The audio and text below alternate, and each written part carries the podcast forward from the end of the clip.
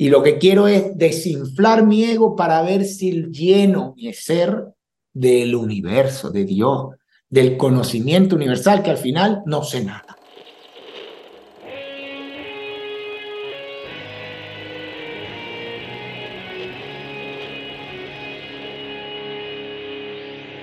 Bienvenidos a Volver al Futuro Podcast, donde platicamos con las mentes que nos impulsan a crear el nuevo paradigma de salud y bienestar, conducido por Víctor Sadia.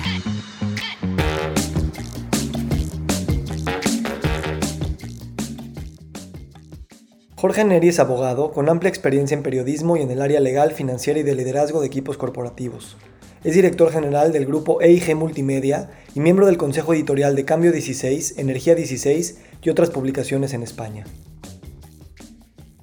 Jorge es un exitoso hombre de negocios que se mueve en círculos de gente exitosa y con muchos recursos. En esta conversación hablamos de las salidas del país de origen y los exilios forzosos o voluntarios que algunos llevan. Hablamos también sobre los problemas sistémicos de la civilización y las narrativas y cosmologías que los crean. Y que a pesar de tener explicaciones y supuestas soluciones para estos problemas tan entretejidos, nos damos cuenta que la vuelta a uno mismo, el desinflar del ego y el mostrar nuestra vulnerabilidad es lo más difícil, pero tal vez lo más importante. Sobre todo, en un mundo donde el aprecio de los demás viene por los logros y medallas que nos colgamos, pero que a final de cuentas nos terminan metiendo en una máscara y en una prisión.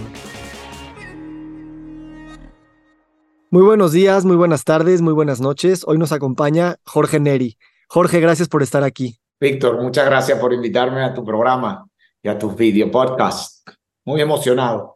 En, tu biografía, en un artículo que tienes en tu página web, hablas de tu padre como uno de los mejores abogados que has conocido y que siempre le repetía con vehemencia que Roma fue un imperio que conquistó el mundo, lo civilizó y modernizó gracias al desarrollo del derecho. ¿Qué significa esta frase para ti y cuál es esta noción de derecho que, que tienes? Bueno, para mí tiene una, tiene una connotación muy profunda.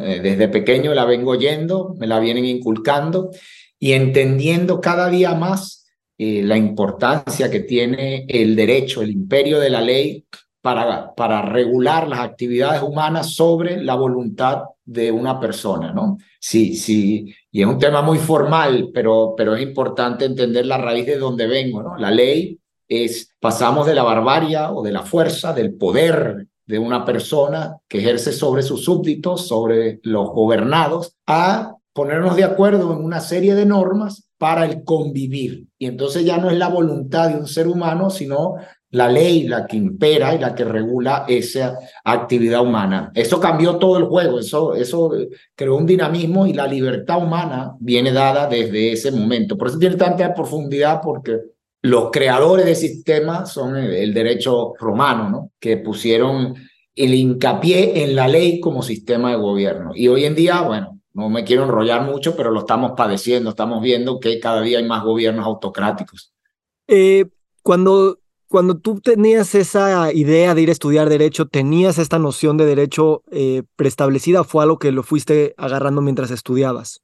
Bueno, Víctor, es que yo he dado muchas vueltas. La vida me ha llevado por muchísimos caminos y los he eh, tratado de acoger todos con apertura. En el momento en que estaba convencido de que mi vida iba a ser eh, la defensa del Estado de Derecho y, convertirme en un abogado de prestigio, me entregué en cuerpo y alma a esa tarea. Estudié en Venezuela, me gradué de abogado allá, después me fui a Nueva York y me gradué de abogado en Nueva York. Estaba convencidísimo de que mi vida iba a ser única y exclusivamente la práctica y la defensa del Estado de Derecho. Pero después me llevó por otros caminos. No quiere decir que eso no esté en mí y que esos conceptos de justicia, inclusión, igualdad, lucha, todo eso está allí y de tratar de buscar el bienestar social a través de la creación y de la imposición o del diseño de un sistema de normas. Pero todo ha ido cambiando. Esto, este mundo, si algo lo que yo puedo dejar de mensaje ya en estos momentos es un tema de dejarse sorprender por la vida. Y la vida me ha ido sorprendiendo.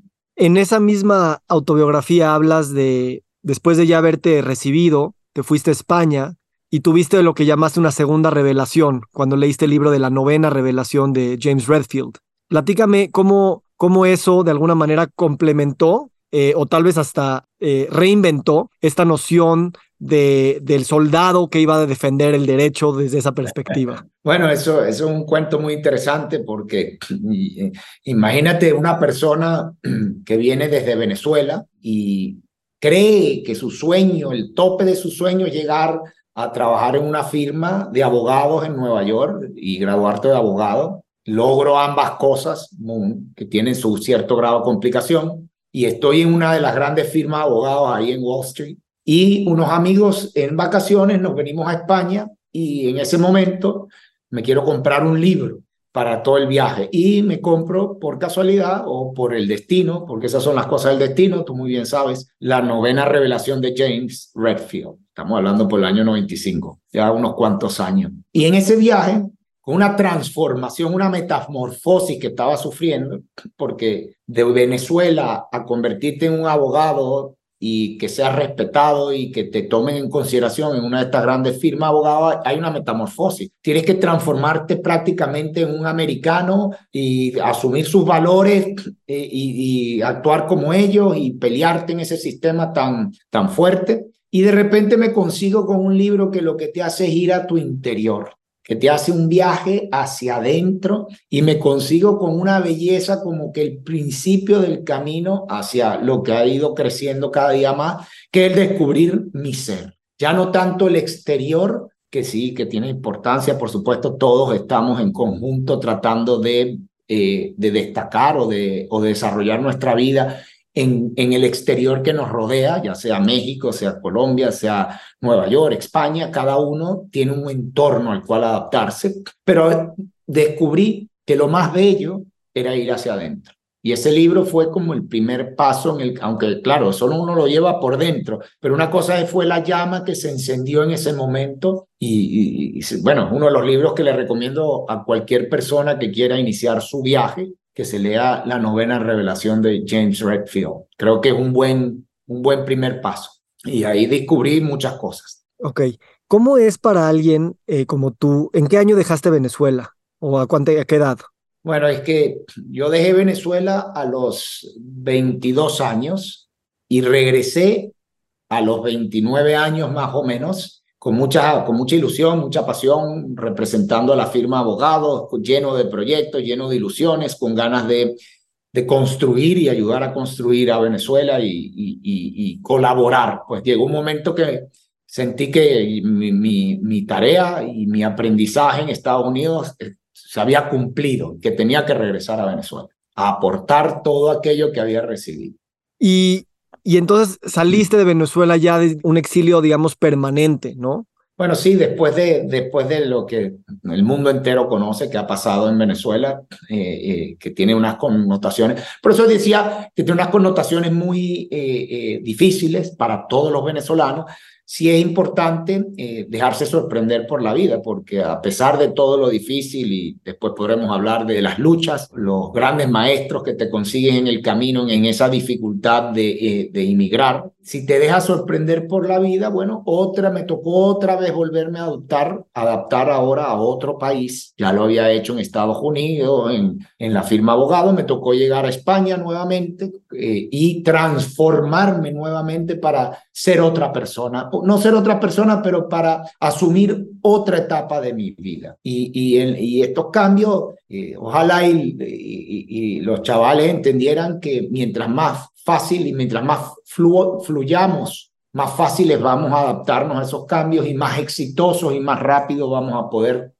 cumplir con nuestros objetivos. Me tocó una nueva adaptación. La verdad es que estoy feliz en mi nueva etapa, como lo he estado en las etapas anteriores, porque he tratado de buscar la realización en medio de eh, la búsqueda de objetivos, con sus dificultades, porque bueno, ningún cuento es cuento de hadas, todo, cada uno de nuestras historias como la tuya, como la de cualquier persona, me imagino está llena de, eh, de dificultades y de obstáculos, pero ese es el aprendizaje de la vida, ¿no?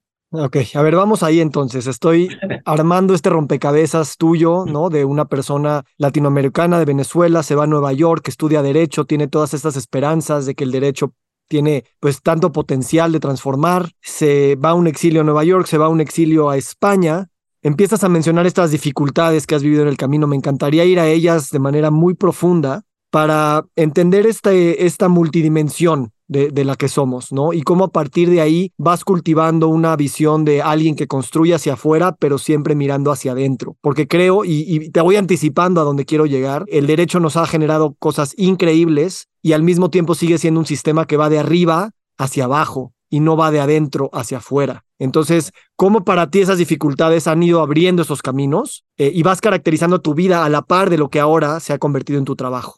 Bueno, de, nuevo, yo creo que nosotros somos un cúmulo de experiencias y de conocimientos que debemos poner a una causa, a un propósito. y ese propósito puede ir creciendo en la medida en que nosotros seamos capaces de crecer nosotros. Yo, yo quiero darle un giro a, a, la cuestión. Todos nos vamos a enfrentar a retos y a dificultades, pero tenemos dos opciones. O transformamos esas dificultades y ese reto en crecimiento personal o en destrucción y retroceso personal. Yo he tratado toda mi vida de todas las dificultades y las he tenido de todo tipo, de transformarlas en cuestiones o en aprendizajes positivos para mi ser que ahora quiero devolver. Esa es la etapa que estoy en mi vida. Y por eso he llegado a un momento de la creación de, en España, en esta nueva transformación, no sentí que mi trabajo debería ser o debería haber continuado siendo legal como abogado, sino un trabajo más espiritual, de aporte de todas esas experiencias extensas o pocas que creo que le puedo devolver con todo lo que se está construyendo y espero también construir contigo, como lo estamos haciendo, para el bienestar y el desarrollo humano. Porque al fin y al cabo, eso es lo que uno va aprendiendo con los años, que, que no estamos solos y que necesitamos que mientras más personas estemos mejor, nos podremos conectar en una vibración mucho más alta que nos permita como humanidad evolucionar. Es muy difícil evolucionar solo. Y eso es lo que todavía hay veces que no entendemos, que la evolución es una evolución colectiva. Y bueno, esa es una nueva etapa. Solté el derecho, pero uno nunca lo suelta, pues eso está como en el corazoncito. Solté el derecho, pero el derecho te, te enraiza muy fuerte en un concepto de justicia. El concepto de justicia, si lo estudiamos y todos los que somos estudiosos del derecho, la justicia se nos arraiga en el corazón. Lo que, y no estoy hablando de justicia única y exclusivamente la justicia de los tribunales. Estoy hablando de la justicia divina, la justicia eh, social, la justicia medioambiental hoy en día. Es decir, respetar al otro ser humano y al otro ser vivo. Si nosotros respetamos al otro ser humano y al otro ser vivo y lo tratamos con la misma amor y consideración que nos tratamos a nosotros mismos, bueno, tendremos un, mundo muchísimo mejor. Y, y, y, todo el cúmulo de, experiencias y de maestros y de frustraciones y de caídas y de dificultades que he tenido, el, he tratado de transformarla y que se transforme en crecimiento personal y son cosas que por lo visto tenía que vivir para cada día tratar de ser mejor. En esta idea que tienes, empiezo a, entender, ¿no? Que no es, no es cambiar el mundo, sino cambiarse a sí mismo. ¿Cómo fue, en, eh, dame algunos ejemplos de tu vida, experiencias, maestros, caídas, lo que tú quieras, que, que te haya esclarecido que el movimiento es ese movimiento hacia adentro? ¿Y cómo no usar ese movimiento hacia adentro que tú tuviste con tus maestros, con tus caídas, con tus experiencias, eh, de forma totalizante, porque también hay un sinfín de realidades de otras personas que hacen ese tipo de viajes también y que no, que serán similares al tuyo, pero no iguales. Yo, yo creo que, yo creo que todos, eh, todos los seres humanos vamos a experimentar dificultades. Vinimos aquí a aprender. Nosotros no vinimos a este mundo solo a disfrutar. Es verdad que la búsqueda de la felicidad eh, debe ser un valor, pero vinimos aquí también para conseguir esa felicidad y para poder crecer necesitamos aprender. Y el aprendizaje es difícil.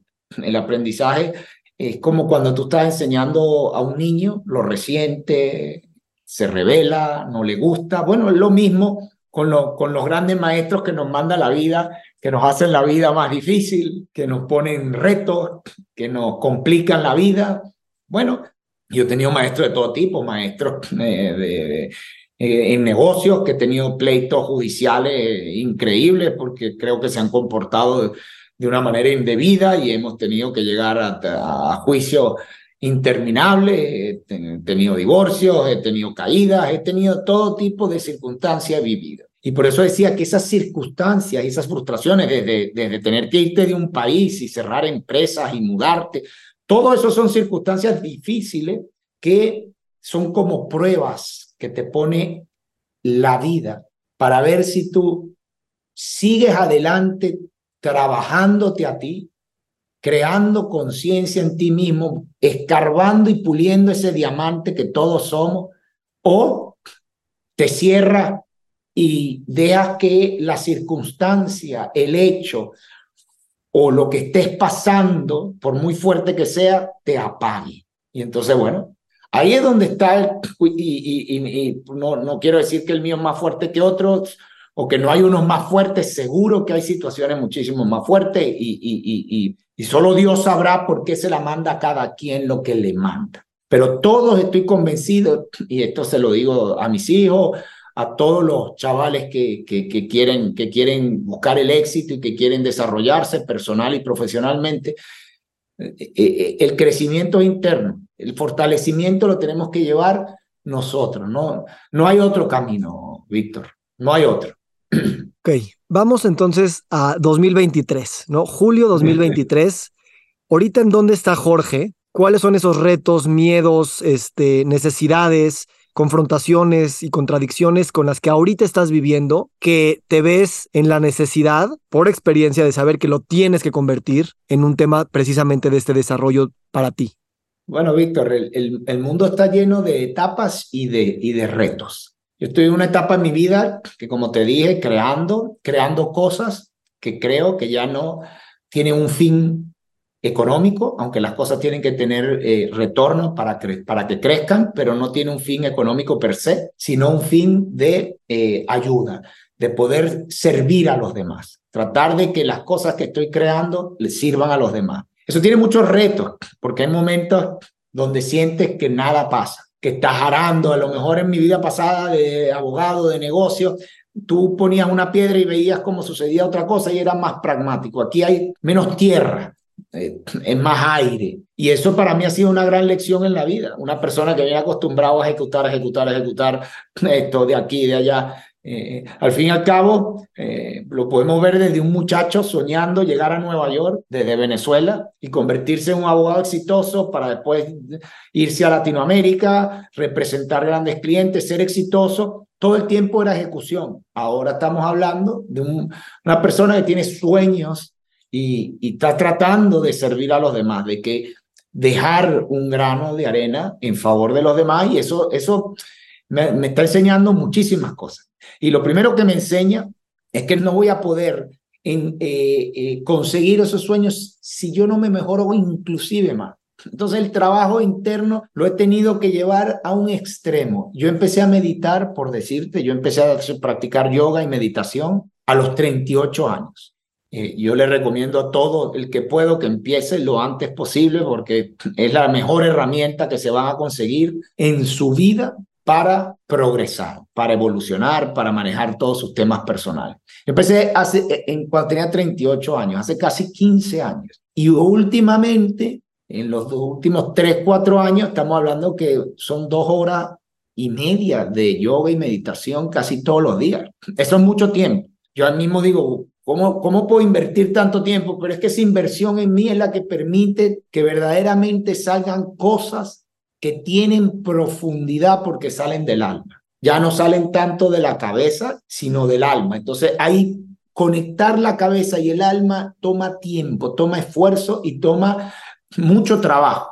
Mi maestro me dice, el número de horas que le pongas, el número de horas que vas a regresar. E, eso, eso es muy profundo. Me encanta cuando dices conectar la cabeza y el alma toma tiempo, porque tal vez por mucho tiempo lo estuvimos separando. Y justo eso es lo que quiero también caminar, ¿no? Porque tú eres un empresario muy exitoso Mm, sabes moverte en el mundo pragmático, sabes cómo funcionan las grandes fuerzas sistémicas, el derecho, este, la jurisprudencia, las grandes fuerzas, digamos, que mueven muchas de las transacciones entre los seres humanos y el medio ambiente. Y al mismo tiempo intuyes en este viaje al interior que hay otro tipo de fuerzas que tú le llamas también vibraciones, que no tienen las mismas eh, bases, no tienen la misma tierra como ya caracterizaste y están más en el aire. Entonces, ¿cómo imaginas compaginar esta, esta alma y este cuerpo? Porque al final de cuentas eres un hacedor, ¿no? Eres un creador de cosas. Eh, te gusta, eh, digamos, crearlas en tierra, pero llenarlas de aire. ¿Cómo te imaginas que tienes que de alguna manera sacrificar,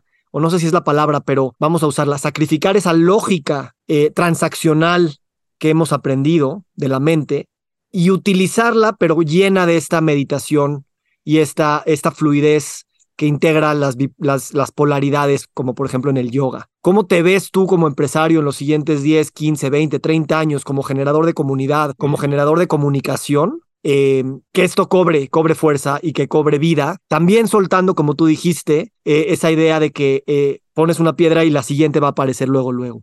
Bueno, yo creo que estás haciendo una de las preguntas más complicadas que, que, que existen, ¿no?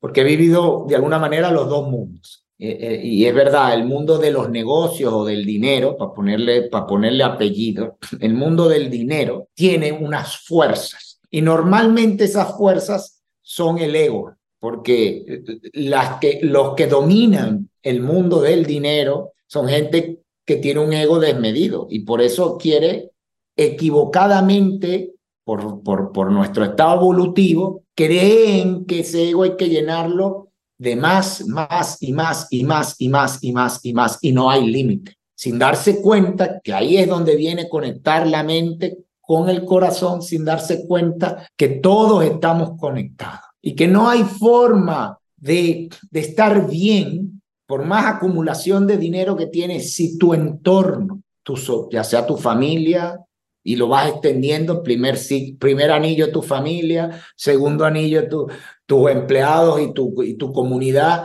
después tu sociedad, tu país, y bueno, y así vas extendiendo tus anillos de acción. Mientras eso esté cada vez mejor, tu bienestar va a estar mejor. Entonces, aquí, aquí es muy difícil porque una de las cosas que yo más estoy tratando de influenciar son a los CEOs, a los presidentes de las grandes empresas, de que entiendan que hoy en día la humanidad está cambiando y estamos cerca, bueno, cerca en términos relativos, porque uno nunca sabe cuánto eso en términos de años, de desarrollo, de, un despertar nuevo de la conciencia que los consumidores y la mayoría de los ciudadanos, que son los que crean, son los que pagan esas, esos grandes productos y esas grandes empresas, las creamos, somos los consumidores. Sin consumidores no hay, no hay ese sistema económico. Vamos a empezar a exigir conciencia y vamos a empezar a exigir compromiso social. Y eso es lo que se llama ESG o un mundo sostenible, que es por lo que estamos luchando nosotros en la nueva creación Cambio 16. Nosotros en Cambio 16 estamos trabajando por la creación, por un cambio de conciencia para construir un mundo sostenible. Fíjate que lo primero que ponemos en nuestro propósito es por un cambio de conciencia para un mundo sostenible.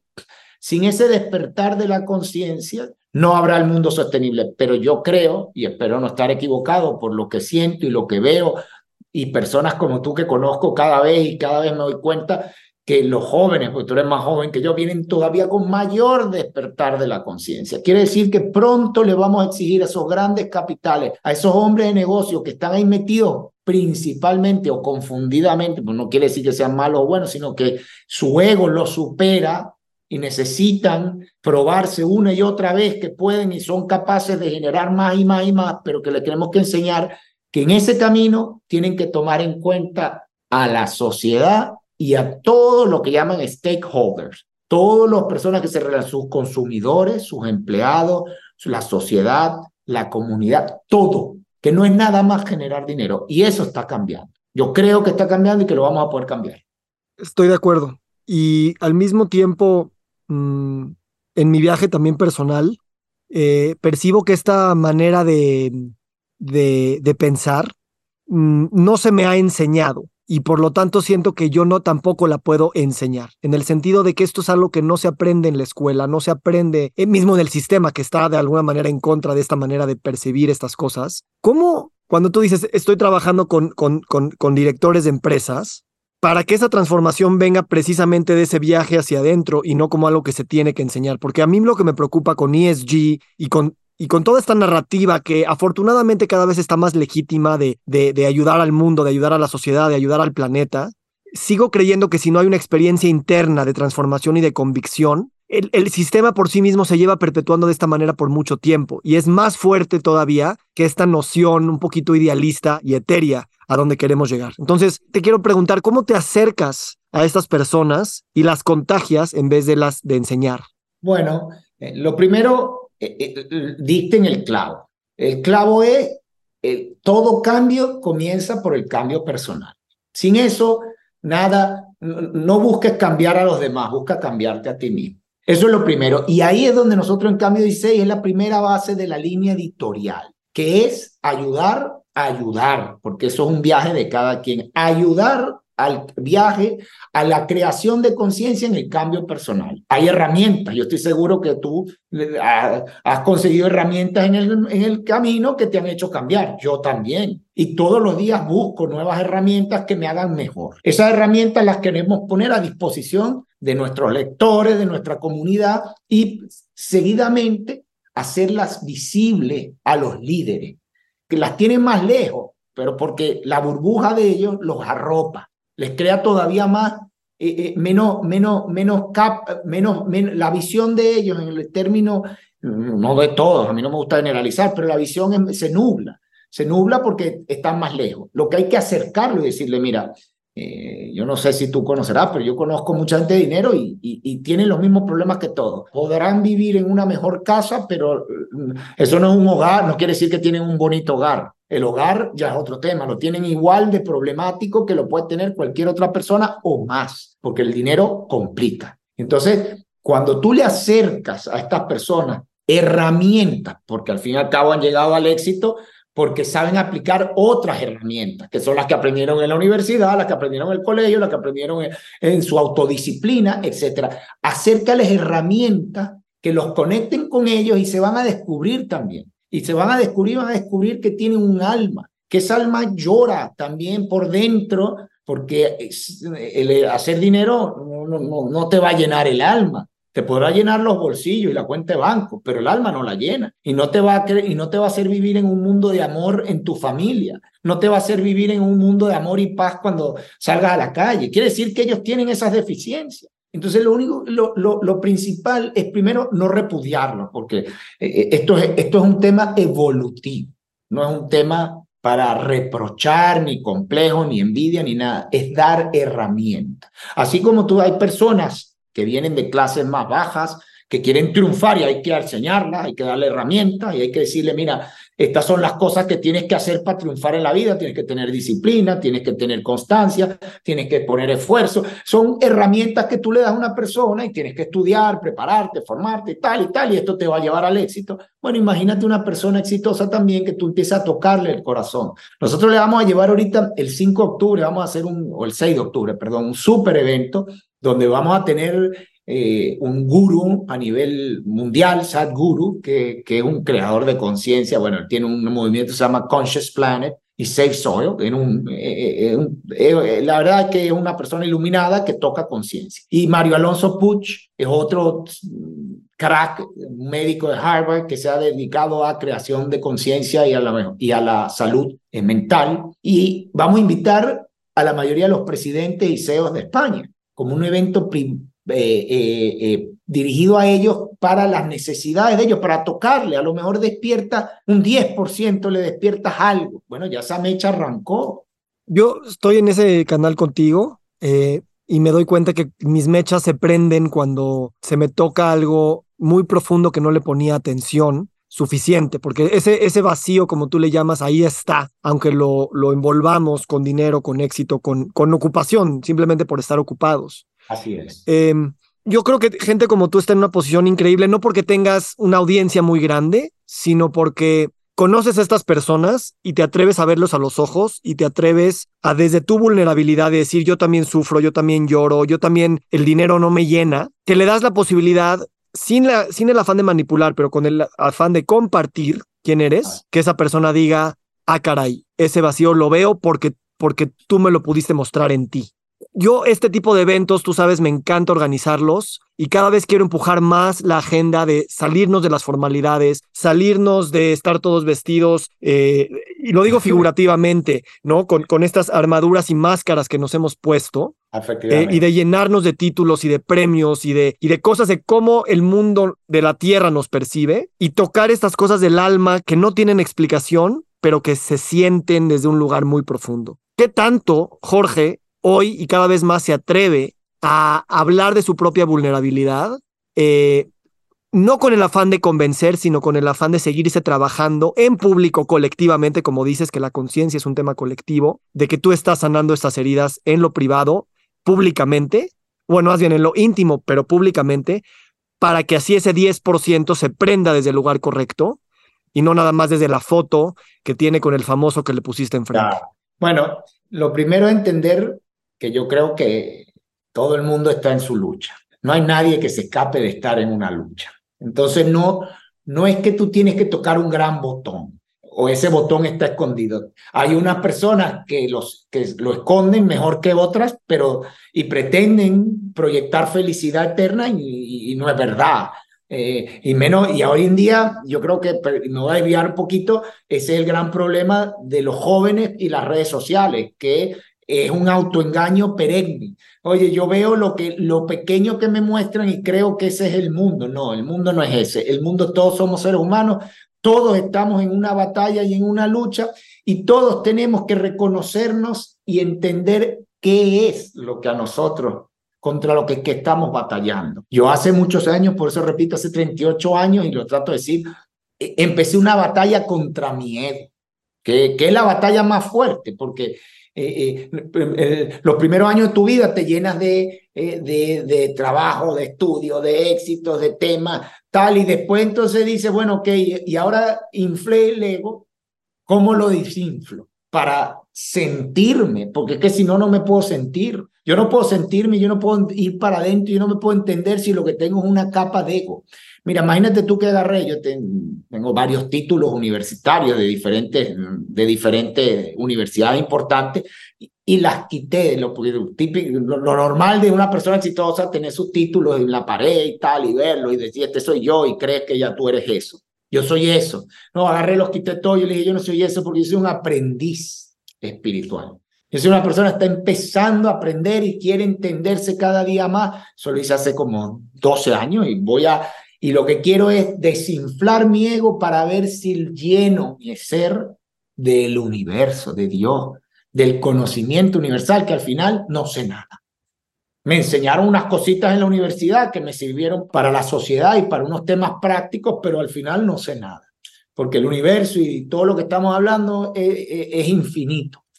¿Cuánto de eso, Jorge? Eh, y, lo digo esto con muchísimo respeto y humildad, porque estamos co-creando entre amigos. Em, te permites cada vez hacerlo más en público y más en esos espacios donde otras personas dirían, yo quisiera poder quitarme eh, esto de esta manera y no cuidar la imagen que, he creado por 20, 30 años, o que me costó sangre, sudor y lágrimas llegar desde hasta abajo hasta arriba y ahora me hice una imagen de, que, ya, que ya también me aprisiona. O sea, ¿cuánto tú te permites cada vez más hacer eso cuánto de eso te libera y cuánto de eso ayuda o, nada más es un sueño mío de, no, no, mío, es un sueño ahí ficticio. Víctor, eso, eso es una lucha diaria por quitarse la armadura de la que tú hablaste.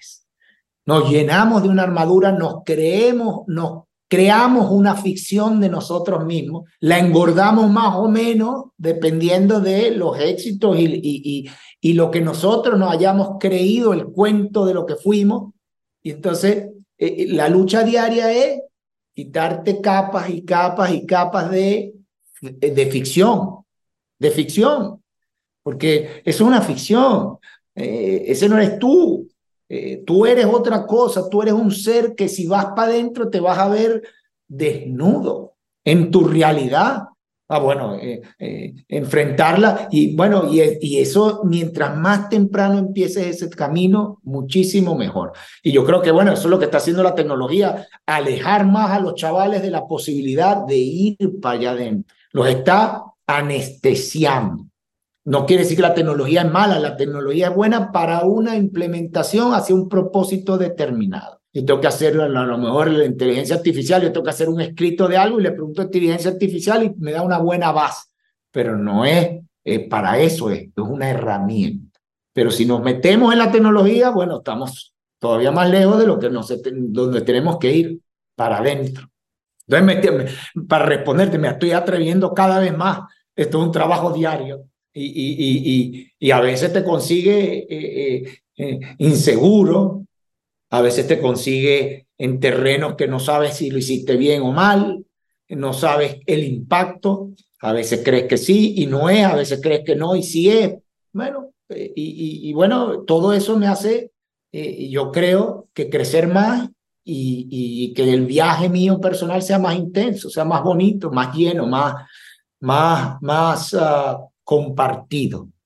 Gracias, Jorge. Y, sabes qué es lo que yo considero de esa desnudez que, o sea, hemos arropado mismo, mismo el derecho, eh, de alguna manera, o sea, por ejemplo, cuando, la visión de Hobbes, ¿no? Que ha sido la más influyente en nuestra comprensión de los contratos sociales, de alguna manera nos, nos, hace pensar que un individuo siempre es un individuo autónomo y que, puede, que puede ser eh, autónomo y autodependiente. Cuando realmente esa desnudez de que no no, no existe un ser humano autónomo, no existe un ser humano que aunque tenga títulos y millones y cuentas bancarias, puede existir. Te mueres, literal. Entonces, eh, esta precariedad, esta fragilidad, esta desnudez, no solamente quitarnos las armaduras, sino de saber que en esencia somos las demás personas, dependemos o interdependemos con las demás personas, eh, creo que radicalizaría mucho esta manera de, de, de saber quién somos, porque sí estamos en, un, en una civilización un poco individualista, ¿no? Entonces, eso también se me hace muy poderoso, que el, que el poderoso de la civilización, eh, el, el, famoso, el líder, el grandote, el que tiene las respuestas y el que puede comprar un cohete e irse a la luna, sigue siendo igual de vulnerable, frágil e interdependiente que todos los demás. Y, y, y, eso, eso creo que creo que sí debe ser como una aceptación que todos los que estamos en una posición de privilegio, yo me incluyo aquí por, por todas las cosas que, que, que, tengo, los privilegios educativos, raciales, de género, etcétera, decirlo cada vez a voz más abierta. Pero no, no, es que eh, eh, es muy bonito el trabajo que estás haciendo y que tenemos que continuar haciendo. Eso es lo que yo llamo el despertar de la conciencia. Tú estás despertando conciencia y yo cada día veo que hay más personas trabajando por el despertar de la conciencia no, no sin cierto grado de temor que tengo, ¿no? De, al tema de que el despertar de la conciencia de los seres humanos históricamente siempre ha venido atado a calamidades. Entonces, eh, eh, la calamidad del coronavirus no fue suficiente. Yo pensé que ahí íbamos a despertar un poco más rápido, entendiendo la interdependencia de unos de otros, porque Ah, no importa tu condición social, económica, racial, lo que sea, estuviste encerrado igual que todo el mundo y sufriste y padeciste lo mismo y los que se murieron no, no, no, no tuvieron distinción social. Eh, pero no es así. Los seres humanos somos tercos, somos lentos en nuestro proceso evolutivo, eh, eh, porque volvimos al egoísmo, volvimos al sistema, o, o, el sistema nos arropó también hay que entender que el sistema nos arropa, está creado de una manera que, que, que, va tan rápido que se vuelve a activar y no hay forma de desactivarlo. Entonces, bueno, a mí me preocupa porque creo que este despertar de la conciencia va a continuar, nos toca evolucionar, pero no sé qué va, no, no me queda claro cuáles son los, los, las circunstancias que nos van a forzar ese despertar. Yo siempre digo que si hoy en día se tratara de pasar la Declaración Universal de los Derechos Humanos, no se aprobaría en las Naciones Unidas. Esa se aprobó a consecuencia de un hecho histórico. ¿Sabes cuál fue? La Segunda Guerra Mundial. Que los seres humanos dijimos, ups, se nos fue la mano. Uy, casi nos matamos. Bueno, mira, vamos, vamos a ponernos de acuerdo. Sí, tío, hay que ponerse de acuerdo. Eh, hay que firmar una cosita que, que, que, que, hay unos derechos universales. Y nos pusimos de acuerdo. Hoy en día, si eso se tratase de replicar, no lo lograríamos. China no se pusiera de acuerdo con Estados Unidos, Estados Unidos no se pusiera de acuerdo con Irán, bla, bla, bla, bla, bla. Y, y ahí murió la Declaración Universal de los Derechos Humanos. Quedaríamos en cero. Entonces, ¿qué elemento o circunstancia nos está esperando para dar un nuevo giro a la conciencia que está a flor de piel. Eso está a flor de piel. Eh, eh, hoy en día eh, es triste leer la estadística y nosotros publicamos todo el tiempo de esto en Cambio 16, que el nuevo artículo de lujo va a ser la salud mental. La gente, la mayoría, bueno, mm, me incluyo, sufrimos de ansiedad, sufrimos de estrés, sufrimos de una, alguna, algo, otros de depresión, intento de homicidio, pero todos tenemos algo que nos está afectando nuestra salud mental, porque no, vamos, vamos, vamos en esa máquina. Entonces, bueno, eh, algo, no, algo va a pasar o despertamos colectivamente, que es lo que tú y yo estamos tratando de hacer para acelerar el cambio, o las circunstancias nos llevarán a ello. No, no eh, eh, es indetenible, porque, además no estamos cargando el planeta.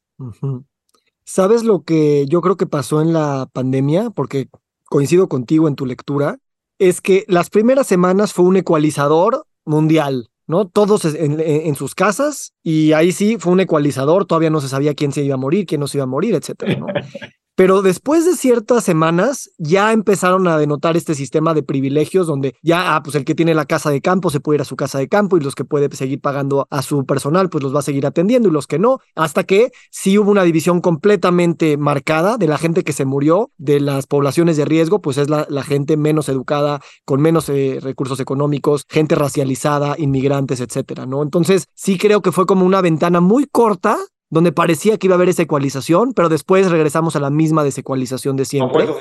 Exacto. Y por eso tú dices qué tanto debemos de forzar o no forzar a esta transformación y cada vez creo que también tenemos que trascender ese binario porque no, no, si se vería en cuestión de forzamiento, ya hay suficiente información para saber que estamos en un peligro muy grave, climático, social, etcétera, y que el mismo sistema ya tiene internalizado un mecanismo de explicación de así son las cosas y por lo tanto todo sigue igual. Y por eso sí creo que ese viaje al interior que tú tuviste y que como civilización podemos tener desde el amor, no desde la presión, claro que no se pueden controlar todas esas cosas, pero despertarlo desde ese lugar de lo voy a buscar porque se siente bien y no porque estoy forzado a buscarlo, creo que a la larga, estoy siendo obviamente optimista y un poquito iluso, em, ese cambio es más posible que si viene de una hipercrisis, donde creo que la hipercrisis nada más eh, reforzaría las desigualdades que venimos teniendo tanto tiempo.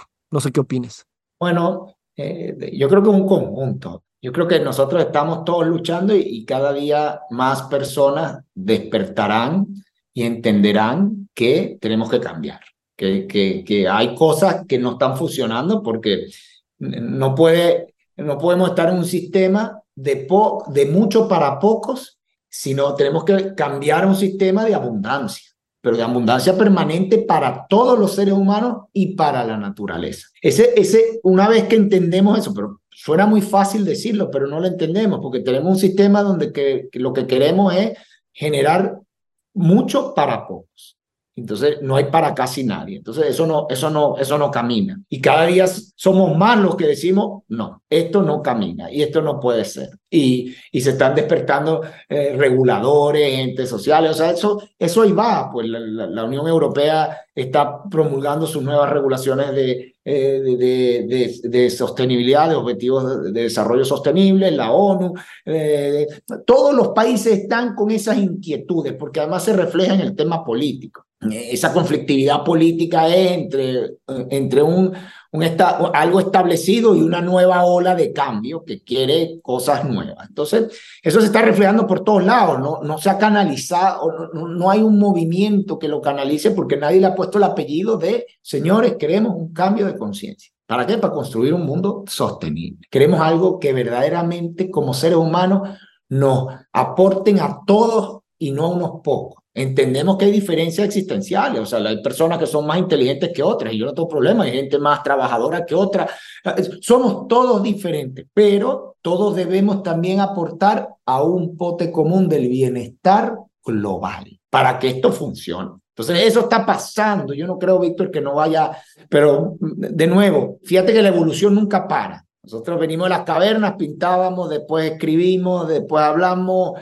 eh, inventamos la televisión, la radio, el celular, y ahora ya los libros mm, empiezan a utilizar unos pocos, los chavales no leen, solo es puro vídeo, podcast, esto, nuevo sistema de comunicación, la evolución es constante. Ahora, la que es lenta, porque no todo el mundo quiere poner el trabajo, es la interna, porque ahí hay que poner trabajo. Discúlpenme que lo diga con ese, con ese grado de, de, fuerza, pero es que la gente cree, no, es que yo espiritualmente estoy bien y voy a crecer y, y, eso va a suceder eh, eh, eh, en mi vida ordinaria, en mi vida común, no. Eso va a suceder como lo dijiste tú, cuando te pase algo que te hace sentir vacío o que te mueve el piso y dice, oye, yo estoy mal, Ahora voy a empezar a buscar soluciones y a buscar herramientas. Y las herramientas están ahí, ahí y ahí es donde nosotros queremos intervenir como Cambio 16, poniéndote las herramientas a tu alcance para que tú puedas crecer.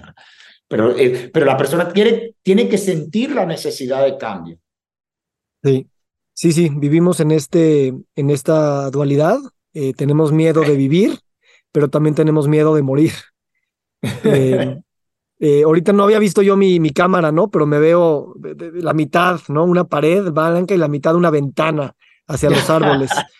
Y, y, creo que eso está sucediendo también, querido Jorge. Estamos está muy bonito esa, esa metáfora, la estoy viendo, la naturaleza y el concreto, muy bonito está eso. Me gustó ese plano. Y, justo creo que, como dices, es, ya estamos en ese camino, no tenemos que escoger un, lado, un bando, no tenemos que pensar que hay una afuera y una adentro, un después y un antes, sino más bien comprendernos como proceso, tal vez hasta soltar la, el optimismo y el pesimismo y dejar de ver el mundo así y simplemente de alguna manera confiar en, ese, en esa mezcla de dimensiones y en esos indicios múltiples que tenemos de distintas direcciones, pero que tampoco podemos saber qué es bueno y qué es malo. No podemos ser los últimos jueces de eso. Y, ahí es un tema interesante para, para la, el siguiente paradigma del derecho. Me gusta eso que como lo pusiste. Efectivamente, no, los juicios de valor. Por eso te dije, ¿te acuerdas que te dije que en mi desnudez descubrí que no sé nada? Porque no puedo hacer un juicio de valor en qué es correcto y qué es incorrecto porque mi entendimiento todavía no está allí. Tendría que yo pasar a otro plano de entendimiento que me permita ver las cosas con una, con una claridad en el tiempo, porque no es de hoy, sino en, el tiempo y en el espacio que, que ya sabemos que es otra dimensión, Entenderlo en esa tensión es muy difícil. No, yo no estoy capacitado, entonces lo único que puedo hacer es servir a otros mm. y ayudar a otros que quieren emprender su viaje, sin juzgarlo, sin condenarlo, eh, aportando desde el amor, como tú lo dijiste. Mira, bienvenidos y lo que y el grano o lo mucho o lo poco que logres impactar deja que el universo también actúe el resto, porque mm, de resto sería muy, volvemos al ego, yo soy el que voy a cambiar el mundo, pues no, todo lo contrario. Me encanta, me encanta. Yo, yo creo que, que estamos trabajando para un mundo que aún no existe, para una comprensión de la vida que aún no existe y que, y que está bien así, está bien así utilizar las palabras, los sistemas, los privilegios que tenemos para construir algo que no sabemos cómo se llama y, y contentarnos con eso, para que, para que también con nuestra muerte figurativa y literal eh, ayudemos a esa regeneración desde una nueva concepción, sin pensar que nosotros, en una corta vida de 40, 50, 80 años y, y los pocos libros que hemos leído y las pocas experiencias que hemos tenido, pretendamos tener esas respuestas. Efectivamente, eso, ese, es, ese es un punto de partida. Eh, eh, cuando te oigo hablar, Vic, increíble, porque es desde el desapego del ego. Porque es que cuando empiezas así, todos los días, y, trato de hacerlo disciplinadamente cuando tomo una decisión o cuando voy a hacer algo. ¿Dónde está mi ego? ¿Qué tanto quiero yo satisfacer mi ego en esta acción? Entonces, sí, sí, sí. Y te, trato de ser honesto, porque el ego es que es traicionero. No, no lo creo. Ay, plan, y te ataca y te engancha. No, sí, ahí está. Es, el ego eh, eh, eh, está ahí todo el tiempo. Entonces, lo bueno es, mira, ponerlo, ponerle la luz, observarlo y decirle, a ver, quédate tranquilo que tú no eres nadie ni nada. Tú lo que tienes que hacer es tratar de satisfacer tu alma. Y tu alma la satisface, bueno, es que ya hay demasiado, hay entregando a los demás, entregando tu ser viene todo. Pero bueno, y eso ya es un camino, ¿no? Pero sí, me gusta cuando lo pones en unos términos de desapego al ego, porque e, e, ese es el problema con los gobernantes, con la, gente de, de, dinero y la gente que está en la situación de poder, todo, que se llena de un ego y dice, ya yo tengo la respuesta. ¿Qué respuesta ni que nada? Por Dios. Bájate de esa nube, no me importa cuántos millones tengas en tu cuenta, si eres Elon Musk y estás inventando el cohete que va a aterrizar en la luna, te respeto porque eres un ser humano que crea cosas extraordinarias. De ahí a que me digas tú que ya lo entendiste este mundo, no sabes nada tampoco. Muy bien. Bienvenido, uno más. Gracias por esta reflexión, Jorge. este, eh, gracias por atreverte a co-crear desde este lugar. Y, con desapego y con mucha esperanza, pues seguiremos caminando juntos, disfrutando también el camino. Gracias a ti, Víctor. Lo he disfrutado mucho y bueno, nada, seguiremos co-creando. Tenemos muchos planes, así que a por ellos. A por ellos. Gracias, querido Jorge. Que tengas buen día. Igualmente. Nos encantaría recibir tu retroalimentación de estos podcasts para continuar generando contenidos que te sean útiles e interesantes. Si puedes, déjanos un comentario en la página web victorsaadia.com.